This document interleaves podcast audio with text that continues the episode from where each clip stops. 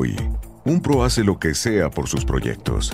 The Home Depot está aquí para hacer tu trabajo más fácil. Tenemos los productos que conoces y confías en nuestra app. Más opciones de entrega para que tengas lo que necesitas donde quieras. Cuenta con un rastreador de entrega y nunca pierdas de vista el estado de tu orden. Así, tú haces lo que mejor sabes hacer, sea lo que sea. The Home Depot. Haces más, logras más. Pia Podcast, en tus oídos un podcast en español de Pia Podcast. ¿Qué hubo? ¿Qué más? ¿Qué dicen los futboleros? Bienvenidos al primer episodio de Árbitro y Juez, la otra cara del fútbol, el podcast de las historias, las anécdotas y las curiosidades del deporte que tanto nos gusta, por el que tanto sufrimos y gozamos y el que nos vuelve locos de remate. En este episodio les voy a hablar de un tema que probablemente a todos nos ha pasado por la cabeza y del que hemos hablado en esos debates de taberna con nuestros amigos futboleros y es en qué momento se volvieron millonarios los futbolistas. Y es que seguramente, tanto yo como la mayoría de los que me están escuchando, por no decir que todos, soñamos en algún momento de nuestras vidas con ser futbolistas, jugar en el Real Madrid, el Milan, el Manchester y romperla con la selección Colombia en un mundial. Lamentablemente, ya sea porque la rodilla no dio para más o porque éramos muy troncos, que era mi caso, pocos lo lograron. Yo quise ser futbolista después de ver jugar a Ronaldinho en el Barcelona. Podrán salir más Messi y Cristianos, pero para mí el Dientón era el más crack de todos y fue quien me enamoró de este deporte. Pero bueno, eso lo vamos a resolver como gente civilizada en otro podcast. El caso es que con los años me di cuenta que el man era más famoso y millonario que el mismísimo Michael Jackson y me terminé de convencer que el fútbol era lo mío. Pero mi técnica perversa se rió de mí. Es que no nos digamos mentiras, ¿a quién no le gustaría ser rico por hacer lo que más le gusta? Después me pregunté, venga, pero esos tipos siempre han tenido tanta plata, ¿en qué momento los futbolistas se convirtieron en millonarios? Porque no creo que siempre haya sido así. Y no, no siempre fue así. La verdad es que para responder esta pregunta primero hay que responder otra y es ¿en qué momento esto se convirtió en un negocio? Porque antes el fútbol eran puros códigos de honor y lealtad y tristemente ahora eso ya está mandado a recoger. En Argentina, por ejemplo, era un pecado capital pasar de River a Boca o viceversa. Y sí, yo sé que hubo jugadores que lo hicieron, pero nadie se los perdonó nunca. Es que era, ¿cómo decirlo sutilmente? socialmente mal visto. Hoy en día los futbolistas se pasan al rival de patio sin pena y se van a jugar a China a cambio de montañas de dinero.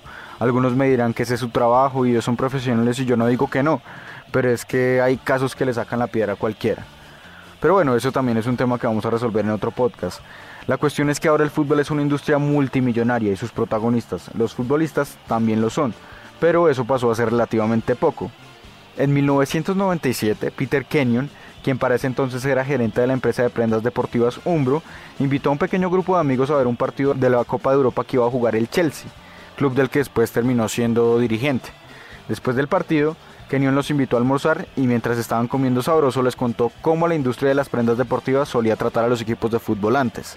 El man les dijo que en los años 70 los grandes clubes ingleses les pagaban a empresas como Umbro por los uniformes, las canilleras y los guayos. Mejor dicho, los fabricantes de indumentaria deportiva les cobraban a los mejores jugadores de Inglaterra porque les hicieran publicidad. Los, dueños de los equipos tardaron años en entender que les estaban metiendo gato por liebre. Fue el exfutbolista británico Ricky George uno de los primeros en, en encontrarle la vuelta a este negocio. En 1972, cuando metió ese gol legendario con el que los semiprofesionales del Hereford dejaron viendo un chispero al Newcastle en la Copa de Inglaterra, el tipo ya trabajaba para días como relacionista pública del fútbol, lo que hacía era básicamente representar la marca alemana ante los jugadores ingleses ex campeones del mundo. Le estoy hablando de Bobby Moore, Bobby Charlton, Gordon Banks, entre otros. Y eso era relativamente fácil, no había necesidad de convencerlos de que usaran botines a días porque ellos ya lo hacían como cualquier parroquiano. Iban a la tienda y los compraban, o en su defecto sus clubes los compraban y se los daban. Lo único que había que hacer era regalarles los guayos a los futbolistas y aún así, al principio de cada temporada los equipos hacían pedidos de 20 o 30 guayos a sus proveedores de confianza. Era un negocio redondo para compañías como Adidas. George solo les pagaba a los, futbolistas en ocasiones especiales, y aquí se lo cito textualmente. Cuando llegaba un partido internacional importante que iba por televisión, mi trabajo consistía en ir al hotel donde, se concentraba el equipo, dejarme ver, darme a conocer y un par de horas antes del partido me acercaba a los vestuarios y pintaba las rayas blancas de sus botines con una tintura fosforescente para que se vieran más. Mis jefes estaban muy pendientes de la transmisión del juego para asegurarse de que las líneas se notaran y si no, me regañaban. Por este servicio, un futbolista inglés recibía 75 libras esterlinas, que en esa época eran más o menos unos 600 mil pesos.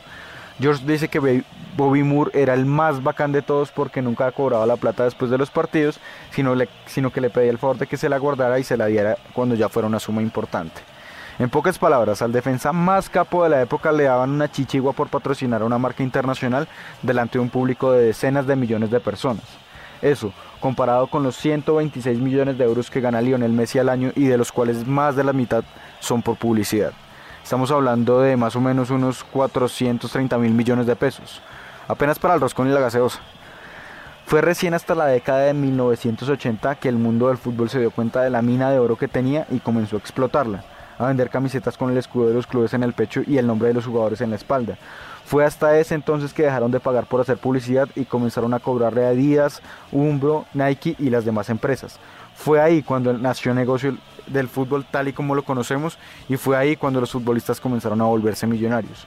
Fue ahí cuando un niño bonito de 10 años llamado David Beckham, que lo tenía todo para ser modelo de pasarela pero también le pegaba la pelota como los dioses, sonrió y se dedicó al fútbol. Y así termina el primer episodio del podcast de Árbitro y Juez, la otra cara del fútbol. Si les gustó, esperen el siguiente y compartan este con sus amigos. Chao pues.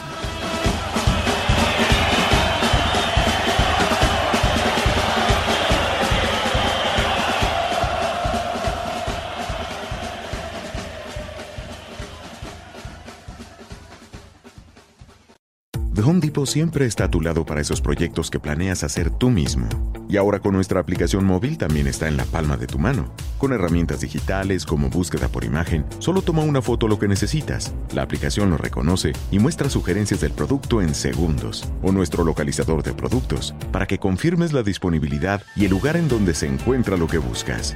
La aplicación móvil de Home Depot. Descárgala y haz más hoy mismo. Solo con The Home Depot. Haces más, logras más.